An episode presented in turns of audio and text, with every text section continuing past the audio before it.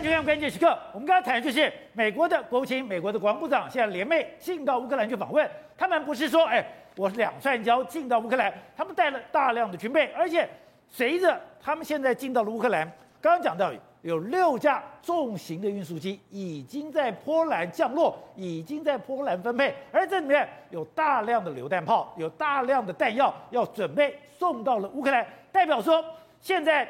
全世界，也就是北约最新最好的武器，一批一批的进到这个战场。但另外一方面，我们看到乌克兰，你不知道他们现在出了什么样的状况。之前不是讲莫斯科号被击沉吗？击沉了以后，他们要打捞，打捞的时候，你发现俄罗斯竟然出动的是一个人瑞局的军舰，叫做卡木纳号。这这个卡木纳号到现在已经一百一十岁了。俄罗斯现在要打捞莫斯科号，竟然找了一个。一百一十一岁的船舰来进行打捞，而这个国家你还有新的设备吗？有人讲你是拿苏联时代的一个武器，跟现在美国最先进的武器来较量，而这个较量的结果，我们看到美国的国务卿他怎么说？他说主权独立的乌克兰会比普丁在位的时间要来得长。难道现在美国已经态度非常清楚？我现在。不是要赢得这场战争，而且要看到普丁垮台吗？好，在这段里面，资深媒体人王瑞德也加入讨论。瑞德你好，大家好。好，so 刚刚讲的是，现在美国国防部长、美国的这个国务卿对联袂进到乌克兰，哎，没错，是带了大礼哦，带了很多礼物哦，而且他们来之前，竟然是先到了波兰。对，原来波兰现在有个全世界最大的军需转运站。对，这个军需转运站来自各国，来自北约所有的武器，一批一批的。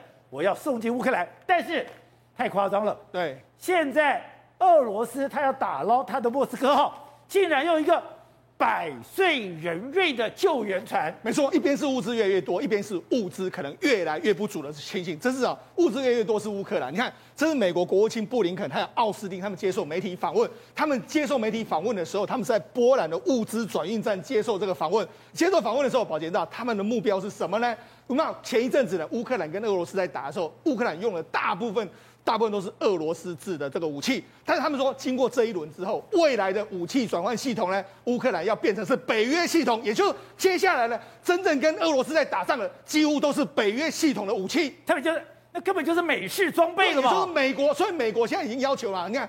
俄罗斯正在失败，乌克兰会取得成功。也就是说，他们甚至布林肯说，一个独立主权的这个乌克兰会比普丁在现场的时间都还要多了很多。所以言下之意来说的话，他们美国是正式的浮出台面，他统筹一切，甚至他们还任命一个叫乌克兰安全事务协调官的，要统筹所有的物资，在幕后主导对乌克兰的所有的战争。好，那在这样这个对比之下，这个对比就觉得非常的一个讽刺。他们看到。这是俄罗斯的救援船卡木纳号。对，看到这样子觉得很奇怪，为什么怎么这么长得这么奇怪？对，去查了一下，它居然是一九一三年打造的。而且你看到这台这个船舰，你看它觉得奇怪，当然会觉得奇怪，因为它是一百多年前的船舰，它是一九一三年打打造出来的。好，那它为什么会出动这一套？因为我们知道，其实莫斯科号不是被击沉吗？对，击沉在这个乌这个奥德萨外海吗？击沉之后，俄罗斯想要去把它打捞起来，俄罗斯把它打捞起来之后，他们就派出这个卡穆纳号。卡穆纳号呢，事实上，它这样一九一三年打造的这个船，你看它里里面的系统其实都非常非常老旧。天哪！你看，就是转盘都是机械式系统，转盘还真的是用那个我们海盗船的那种转盘，还在那边转呢。哎。跟现在用所谓的这个所谓电子操作系统是完全不一样的。那你看，它所有东西都是很原始的。哎，你可能要看一些仪表板啊，看一些所谓他们的电路系统非常非常大。这是卡木纳号的被这个内装，对，是这么老旧的。对，你可以看它，我们讲现在大部分的船舰，怎么时候还有这种指针的？船全部的船舰都已经电子化，没有看这种指针。他们现在还是用这种指针。这是一百多年前的这个这个，而且它用柴油推进的。它目前啊，都负，因为它。一开始一九一三年下水之后，他就负责打捞啦，包括说潜舰啦，或包括说像维修、加油、救援等等的一些服务。但是问题是，俄罗斯这一次呢，因为你看打到了，他们可能连信任的船，连这个打捞船都没有，就出动这一艘人瑞级的军舰。但是为什么要出动这一艘人瑞级的军舰去打捞呢？其实还有一个原因，是因为他要打捞的时候，他可能就在附近这样绕来绕去。宝姐，他被击中的可能性太大了吧？是啊。如果用一个真正非常好的船舰去的时候，一定被击中啊。所以他也不敢拿好的。但是你就没被击的话，好，那就被击中就算了。所以我觉得现在其实俄罗斯的武军需武器真的是陷入到一个非常窘迫的这个局面了。而且现在我们刚刚讲的，每天乌克兰都有一个战报，对战报来宣布说，哎，他们现在俄罗斯每天损失的人力，我觉得很可怕哦。军机今天有两交了，对，战车就十一个，装甲车二十，等于说这一段时间里面，每天乌克兰的军机，嗯、对，每天他的战斗人员。都有严重损伤。没错，事实上，这个乌克兰的这个目前的这个军，这个所谓打落俄罗斯的军备是越来越快。哈，你看这是二十三号，他们就说我们造造成俄罗斯十五辆坦克车的这个损坏，四辆战车，五门火炮，四辆机动战车，还有一架苏二十五的这个飞机。那后来又后续公布说，其实我们是击落了十七个空中单位，十七个，十七个，对，里面有三台飞机，一个是苏二十五、苏三十四，还有苏三十五，另外还有九架无人机，推测就是英十的这个无人机，还有五枚的巡弋飞弹。所以你们注意到，其实现在现在的报，现在的战报里面，空中单位都是越来越多。那空中单位为什么越来越多？我们就讲北约的武器不是源源不绝吗？什么星光啦，什么西北风，全部都来之后，他们现在可以开始炮轰整个你的地面的这个比较低空的这个目标，我都可以炮轰你。所以我们看到一个非常有意思的这个画面，这个画面是什么？这是在扎波罗热上空有两架这个凯五十二型的这个直升机，直升机被飞被这个乌克兰的防空飞弹追哦。被防空飞弹追的时候，宝杰，你知道他出现什么状况吗？怎么样？他放出了十六组的诱导弹，也就是吓死了。因为他被追，他被追的时候，你看他连续放，你看一直放诱导弹，一直放，一直放，一直放，因为他被他知道他被锁定，他赶快放放放放放放那么多，他一共放了十六组，有两百个飞，两百个诱导弹那么打出去了哦。你看一路跑一路逃哦，就宝杰他一路逃一路窜逃，他想说，哎，我放了这么多，对，能够放了我都放了，就他最后还是这样，最后还是被击落，还被击落。对，你就知道说，事实上现在整个整个乌克兰的这个军方，他们在使用。这些相关的这个飞弹的时候是相当得心应手，因为这些武器真的都是目前北约最好的武器，绝对可以把你比较落后的这个电战系统给歼灭。而且现在俄罗斯其实他在顿巴斯之间，他有开始进攻哦。对，因为我们刚刚讲到的，虽然全世界我有这个承诺，我要给乌克兰这些军备，对，有的还在路上，有的还在分装，对，所以还没有完全就定位。但是俄罗斯基本上他已经把他最强的部队全部弄到这样了。对，可是这两天就是在顿巴斯、卢甘斯克跟顿内斯克的时候。俄军有十二次攻击，竟然都被打退了。对，也就是说，现在双方呢在顿内斯克这个乌东的战役其实是相当相当的这个激烈。好，那那为什么我们说俄罗斯可能是真的没有弹药？你看，事实上他们之前这是留在这个伊久姆，伊久姆也是前线。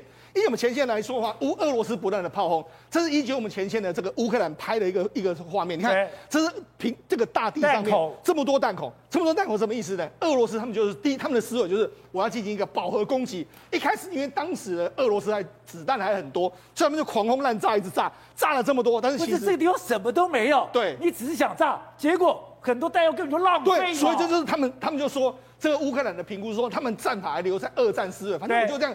大面积的攻击，攻击的时候，攻击，你饱和攻击之后，你没有武器的时候，所以你后来就没有没有武器嘛。好，那没有武器，他们现在怎么办？他们现在用一种新的这个战争方法。我们知道，其实俄俄罗斯有一种扫雷系统，叫做 UR 七十七的扫雷系统。扫雷系统其实有有一种引爆线，它过去这个引爆的方式是我丢出去的时候，我用一个又类似可以炸出一条平行线这样一个状况。就没想他们现在用来做什么？他们把引爆线完全捆起来之后呢，用来当成这个大型的攻击武器。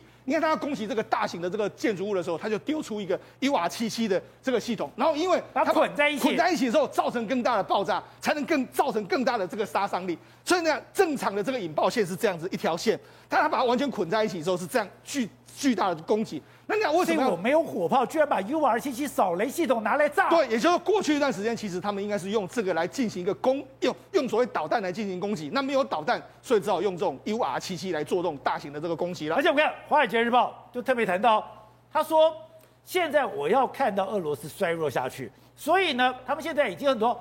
很多的大批的美军火炮，对，已经进到了波兰了。而且事实上，目前为止来说，美军真的完全浮上台面。奥斯汀说什么？哎，五十名的乌克兰的炮兵已经在美国训练完成，在美国训练，接下来还有下一批的五十名，然后他们马上就要投入战场。投入战场之后，哎，他们就完全会操作美国的这个 M 七七七的这个榴弹炮，还有各式各样的火炮哦。那除了他们过去之外，那这《华尔街日报》，因为他们这一次有陪同到这个波兰去这个是这个采访，他讲到一件事，我觉得非常吓一跳。你看。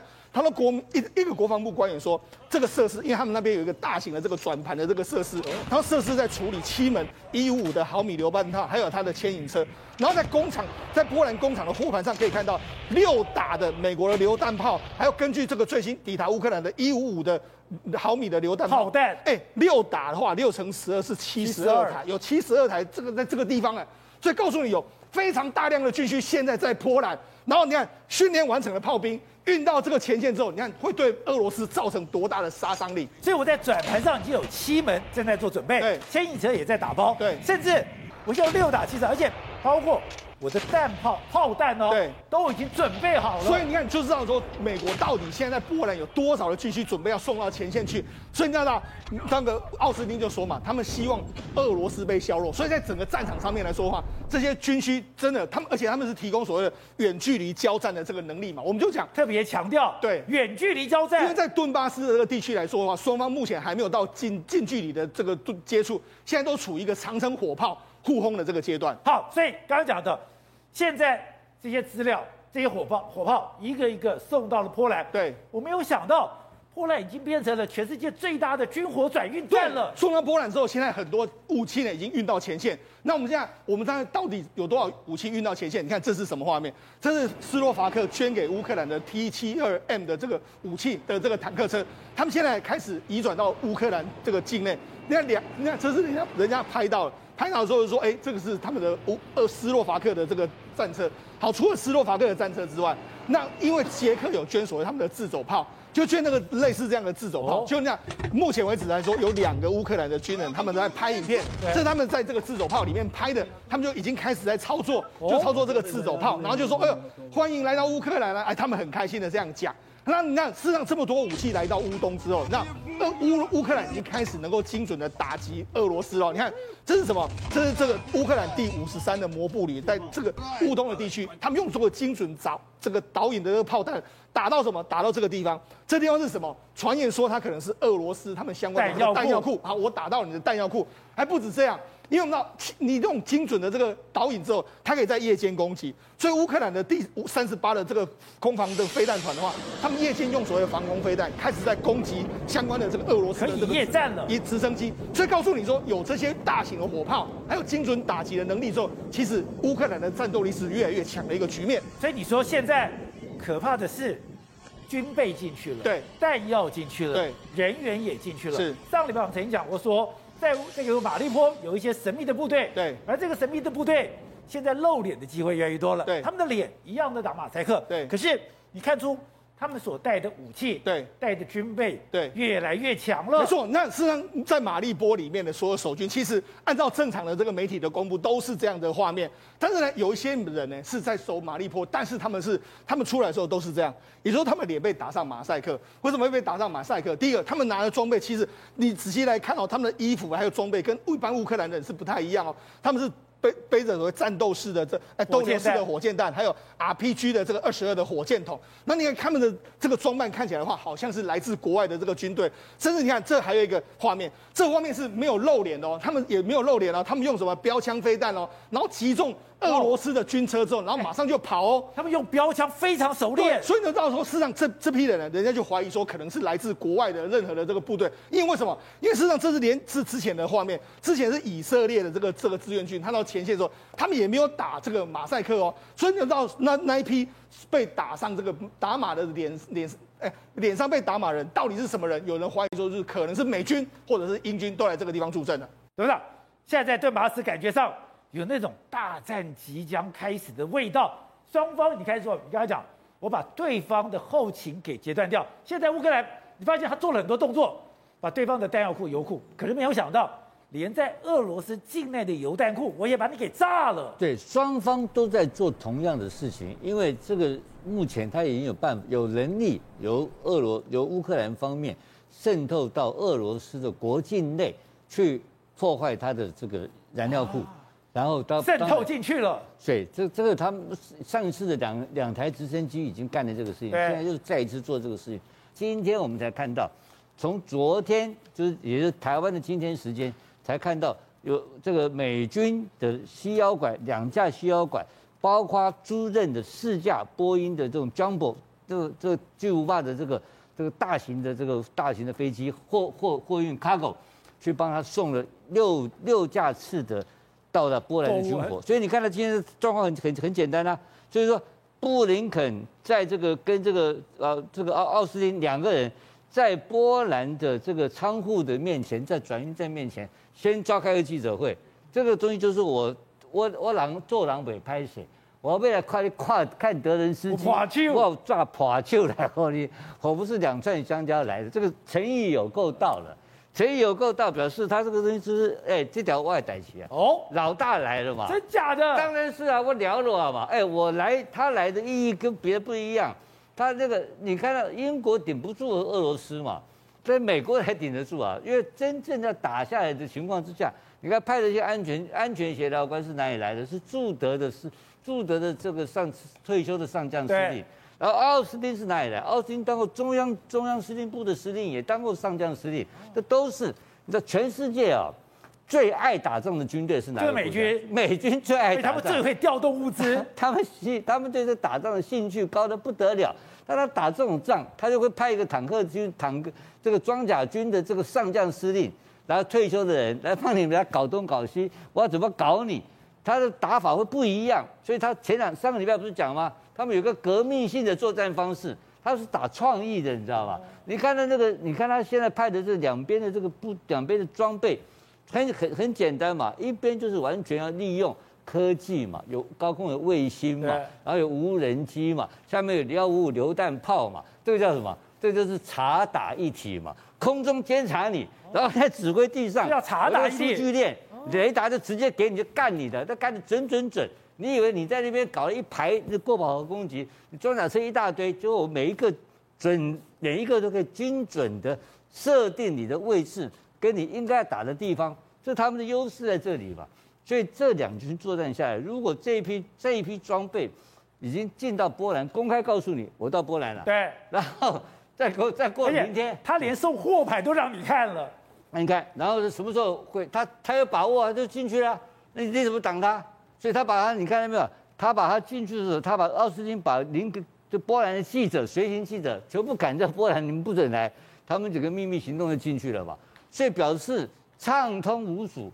这个这个六架飞机的 Jumbo 大大型的这种巨无霸的这个供应，火炮都能送进去，后面哪里有什么问题啊？对。那你我就不知道这打起来会变成什么情况。所以打起来的情况之下，我认为要这个目前的攻方是谁呢？是俄罗斯。俄罗斯如果在六五月九号之前打不下顿巴斯的话，我问你，普京的脸放哪里？没得放。他那个那个那个阅兵怎么阅兵嘛？他怎么样光荣游行嘛？这个搞不下去。所以我认为现在目前在整个战略的天时地利人和，在天时这部分占优势的其实是乌克兰方。乌克兰方应该更简单讲。就是美方嘛，那美方就一个招数嘛，就又慢慢的拖嘛。我觉得五月九号胜利日是不可能的。好，廷辉，现在美国的武器一批一批的送过来，可是美国也太坏了吧？竟然你把你俄罗斯的油库、弹药库，还有运载的火车，居然一个一个都给炸掉，等于说我一方面送东西，一方面。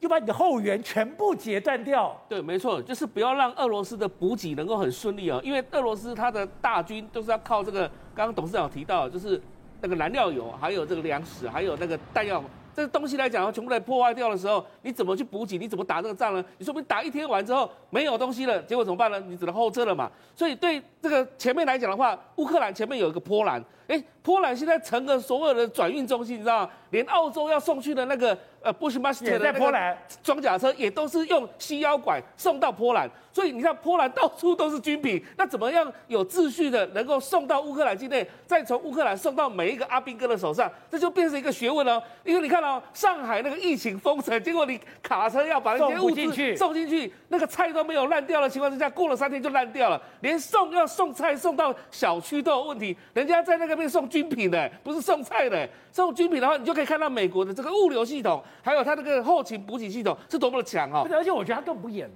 他居然就让。《华尔街日报》的记者去看，而且《华尔街日报》讲了，你的西西机下来，搞不好也跟我们的这个飞机场一样，你也有一个转盘，转盘要怎么送，要怎么载，而且还讲有六打的榴弹炮，连你的炮弹都是一箱一箱准备好对，了，都是已经有次序的、有系统性的在做这件事情。甚至你怎么知道说它是全面用全面电脑化的在做这件事情？也就是说，你不需要用人工去清点，直接用电脑化直接进库，然后到时候送出去的时候也是用到全面的电脑化。所以这个对我只要扫一下就知道去哪。扫一下知道，这绝对是美军在在用的一个系统。所以你知道，整个波兰来讲的话，形成这个重心。但是因为知道，波兰也等于是腾笼换鸟，趁这个机会腾笼换鸟。你知道，波兰有可能会变成全未来欧洲最大最强大的陆军就在波兰。为什么这么讲呢？我提供 T 七十二给乌克兰之后，我从英国那边拿到挑战者二号，我从美国那边的我 M1A2 的这个战车，现在全部都在这个上个月的月初的时候。波兰也订了两百五十辆的 M1A2 啊，对，所以对未来来讲的话，所有战车都会到位。到位的时候，整个波兰不是腾笼换鸟了吗？欸？波兰在二战的时候，只两天的时间就被纳粹给击垮掉了。现在波兰的军备居然远胜过德国跟法国吗？而且波兰也要把自己的国防预算拉到百分之 GDP 的百 GDP 的百分之三哦。我非常惊讶的是，美国现在调动全天下的兵马，他居然对全世界你各国有哪些武器，我了若指掌。最近韩国媒体在讲。我们有些神秘武器，美国居然把我们交出来，交给波兰，交给乌克兰。没错，这就是最可怕的地方。因为说你还没有画线的时候，美国已经知道你手手上有什么东西，然后你要交什么东西给泽伦斯基，交什么东西给乌克兰。你知道这发生一个事情，什么事情？就是泽伦斯基主动的跑去跟韩国讲说：“哎，你提供我一百五十项到两百项左右的军品。”他开了一个清单出来，结果。韩国的军方一看到那个清单吓死了，为什么？因为我从来没有对全世界公开那些里面的军品项目，竟然泽伦斯基会知道，那是韩国的秘密。那就代表说什么？一定是什么？因为只有美国知道嘛，一定是美国告诉泽伦斯基，泽伦斯基等于说美国出卖了韩国，就告诉你说，你去跟韩国要要这个东西。那美国为什么那么清楚呢？是很害怕的意思，说如果要适应这场战争的话。不是只有泽伦斯基知道乌克兰怎么打仗吗？美国对，是美国知道乌克兰要怎么打仗，所以美国知道怎么开清单，怎么跟韩国要这些武器。好，正好刚才讲到，现在乌克兰做了一个动作，做了一个选择，他们现在把他们境内，哎，本来原来他们用很多的大疆无人机，现在已经把这个所有的大疆无人机全部淘汰掉，因为太可怕的是，他只要用了大疆无人机。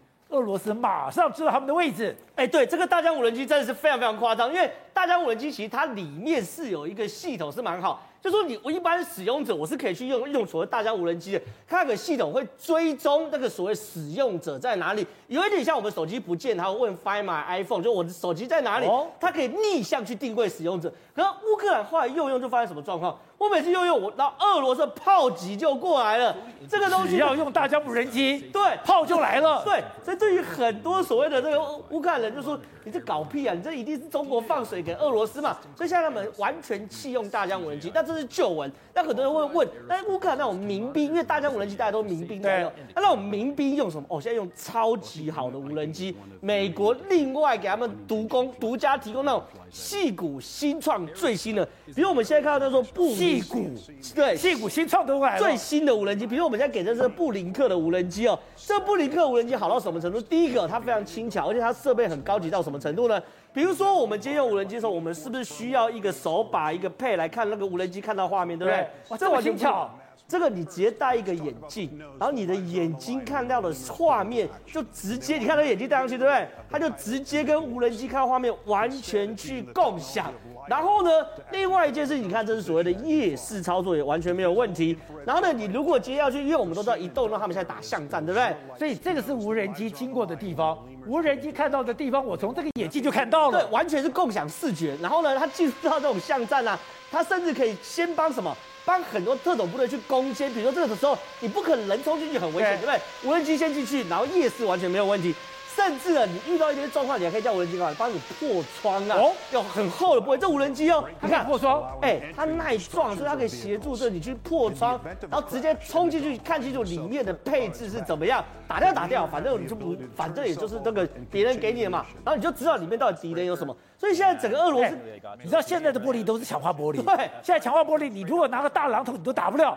结果它一撞就翻破了，对，所以它可以破窗，而且呢，另外一个无人机更厉害，它叫 Skydio，就是那个 radio，它把人就天空的声音 Skydio，这是 Skydio 无人机是高通跟 NVIDIA 集结的黑科技，哎，这个无人机好到什么程度哦？它丢出去的时候，它可以干嘛？3D 建模。因为我刚刚在谈说，什么叫无人机可以帮大家去做 3D 建模？因为它里面有六有里面有 NVIDIA 的晶片哦，所以它跑过去之后呢，你另外一端就会建成一个即时的三百六十五度。你看这个环景视野，然后 3D 建模。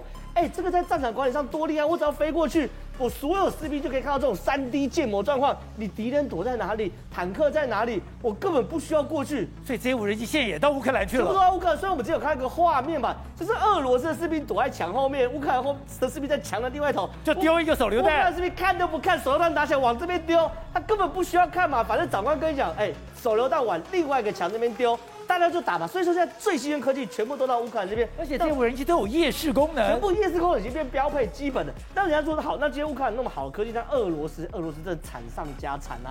因为最近不是很多卡五二的俄罗斯直升机被击落吗？那大家就去研究啊，因为卡五二很好啊，卡五二是对应到美国阿帕奇，也就发现你看，它卡五二直升机里面竟然卡一只死老鼠，是假的，你没有听错，卡死了，你看，哎，死老鼠卡在这边，我我我我怎么保养的？对。这个东西是你一定要后勤保养的嘛？对呀，哎，清洁是所有保养的第一步。你要清洁，一定要把它拆开。你怎么可能说让一个直升机里面有一只死老鼠？对嘛？你汽车去保养之前，一定都是先去清洁嘛。所以这被人发现说非常非常惨。那好，人家就说那这这这这可能也是特例啦，刚刚好。好，我就问了，因为现在有一个俄罗斯大兵哦，大概大二，很年轻，然后被俘虏了。被俘虏后，手上看他的这个子弹，导播我在这边看，他的子弹竟然是这个。苏联时期的子弹，他说他在火车上的时候就被发 发发发发这个武器给你，然后叫你自己用。他拿到就觉得不对劲，怎么又生锈，然后又都是灰，然后等等等等。他说他拿到这把枪，对，这把枪都是生生锈。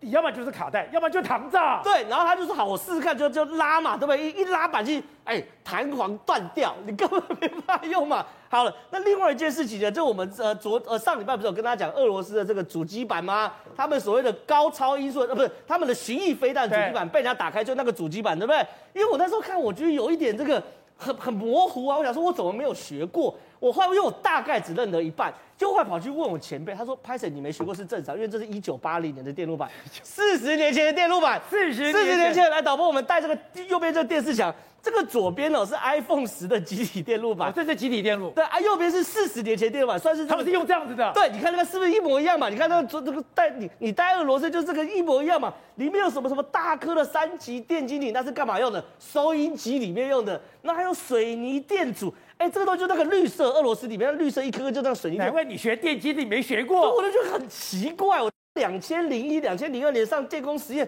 都比这个先进啊，奇怪怎么搞这样？哦，原来拍水是我四十年前没有学好，所以你不够老。对，我不够老。那现在状况是这样子啊，那你俄罗斯用四十年前的东西导弹，你怎么可能打得准嘛？来，导播回来带这边。所以哦，现在哦变成是你看哦，有人去发现说，俄乌大战不是在乌东大战吗？乌东大战，俄罗斯，你看哦，这是乌克兰阵地。被俄罗斯炮轰，你看确实看起来蛮厉害，哎，满满密密麻麻的效绿色，对不对？可是其实这叫以前叫效率色，现在叫没有效率的效率色。为什么？因为你看乌克兰去轰炸俄罗斯的时候，就是我就打你这个点，我就完全被你镭射标定，我就打过去，你就是一个洞，哦，一个坦克。而当你俄罗斯要花几十个炮弹去打人家一个坦克的时候，请问你这场战要怎么打？好，所以都好，大家现在在研究普京，我们这样讲是。他在跟他的国防部长绍伊古讲话的时候，为什么手一直抓着这个桌角？另外，他的脚为什么一直在打拍子？看起来他非常紧张，或者他身体出了状况。可是这还不止哦，他现在心理压力可能很大，因为他的好朋友一个一个神秘死亡，还有莫斯科出现莫名其妙的大火，所以对他来讲，战场不是只有在乌克兰，搞不好对普丁来讲，他的战场就在他的身边。其实，普丁最担心的应该是在他身边的人呐，因为啊，这场战争打到现在，跟他原来跟他报告都不一样啊。你现在看到普京这个画面哈，我跟你讲，你你观众朋友，你把你如果你桌，如果你身边刚好有桌子的话，你你你怎么扶你的桌子？我们正常是这样子扶嘛。对。怎么你怎么会用这样子扶嘞？而且抓着，你是抓着，这我我完你完全这是违反人体力工学的吧？我你不可能是这样子，什么样的状况你会这样子扶着？当你当你整个人往后靠的时候。哦你要把让自己的身体稳住，要维持重心。对，你只有这样子的时候，这个长长度其实是刚好的。你可以自己做实验看看。好，那问题来了，怎么会是怎么会是这样子呢？我们都说普丁你可能是服用类类固醇，所以他有月亮脸。还有一个是你现在看不到的，因为他的背，他的背刚好靠着椅背。对，如果用类固醇类固醇的话，后面还有一个什么水牛肩哦，就是我们有些妈妈们呢会拱起来，这边会拱起来那个水牛肩，有人叫富贵包，好，所以你你看到普丁这个画面，这个跟去年前年的时候的样子绝对不一样。然后你看到沙利古跟他跟他跟他跟他跟他讲跟他做报告，他做三分之一，不再像过去。然后呢，因为大家都说他因为防防疫怕死，所以这次呢做一张麻将桌的距离不是在四公尺了。关键是什么？俄罗斯啊也好，或者以前是呃苏联时代也好，他们是有政变的传统。两次政变，一个是赫赫鲁雪夫，对，古古巴危机之后呢，他是被苏共的文官跟跟将领联合让他怎么强迫退休，就是政其实就是政变。再过来是最后一任总书记戈巴契夫，后来当当苏联总统，在克里米亚度假的时候呢，被他的副总统联合军方囚禁三天啊。所以你们知道，苏联这个体制，哪怕经过改名字，它基本上大架构并没有改变。对，所有东西只是改名字、换招牌啊，单位没有改。在位这么久，他掌握这么多，他还会怕吗？当然会怕。他卢雪夫都可以被军方将领跟文跟文官联合联合强迫退休了，谁哪知道会不会？好，那就有一个问题，只要被认为说你犯了一个大错，对，就随时可能下台。那普那普普丁现在有没有这个问题？有两个迹象去看。第一个迹象是你很难接近他，难接近。你像像绍伊古这样子跟他面对面见面次数并不多，就是除了上次那个大长桌之外，隔很久才有这一次小桌子哦。最简单一个一个一个一个一个一个一个故事是怎么样？呃，前几前一阵子这个前几天，俄罗斯的这个央行那个女生不是出来讲吗？俄国经济受到重创吗？对。在那之前三月的时候，他跟普京见面，啊对，视讯，因为普京怕死，他怕染疫。视讯的时候呢，这个央行这个央央行总裁就跟他跟普京讲说，干不下去了，他要请辞。普京怎么讲呢？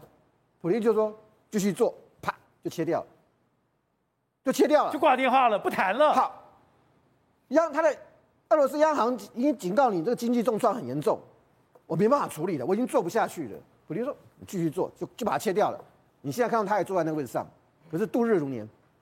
这个告诉你什么？就是他不解决问题，你们你们要帮我处理。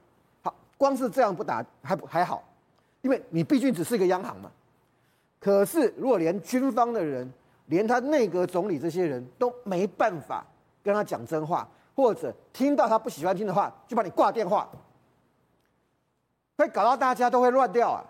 好，乱掉还不大紧，现在就看最后一根稻草，也就是普丁前一阵子，不管是试试射全世界威力最强、射程最远的战略核武飞弹导那个洲际导弹，你做这些东西，万一普京今天真的干要干这些事情。这些东西不是说你啊，你要你你你一发射就马上发射的，尤其像普京有按钮，按钮按下去就没过出去了。因为那个是那个是洲际，可是你要用的，如果是像那种战术核武，你要动用战术核武的时候，你要准备的。他的他的军事将领，他的文官系统，他的内阁，他的整个政府的人能够配合吗？那一按下去，中国会不会被拖下水？北约一定被拖下水，美国一定被拖下水。那俄罗斯怎么办？所以普丁会不会怕？好，所以体会，现在普丁真的会怕吗？而且你就看到布林肯还有奥斯汀讲，现在乌克兰存活的时间会比普丁长，就代表他们真的要普丁下台吗？普丁权倾天下这么久，他真的有人会把它搞下来吗？对，你再看看这个国防部的发言人，就美国国防部发言人科比，他讲了一句话，他说现在他们找这些国防工业，还有包含在德国要举行的这个四十国的这样的一个协调会议当中，就是说做什么事情呢？说。乌克兰战后的国家重建规划，哎，这什么意思呢？代表我打胜仗了嘛？美方美国这边所支持的阵营打胜仗，才会有这种情况出现嘛？他已经战后处理了，对，他已经在讲战后了呢。那所以代表什么意思？他们已经有胜算，应该是有百分之百的把握，把整个俄罗斯的军队驱逐掉，这个驱逐出这个乌克兰。但是问题是什么？这个俄罗斯它内部也在搞大内宣啊，所以。这时候，这普丁来讲的话，现在唯一一种方式就是内部有人政变，有人叛变。所以为什么现在普丁来讲的话，有时候到教堂去，你看到复活节的时候，抿嘴，然后呢，嘴巴是抿嘴的这种感觉，然后精神也不太不太这个集中的感觉。所以你可以发现到这个内部政变，而且西方一直透过很多讯息在放出来说他的身体不好啊，然后他的政权不稳啊。所以这也可以看到说，这个为什么在普丁来讲的话，他现在唯一一个方式就是什么？要么就自己下台，要么就是内部被政变。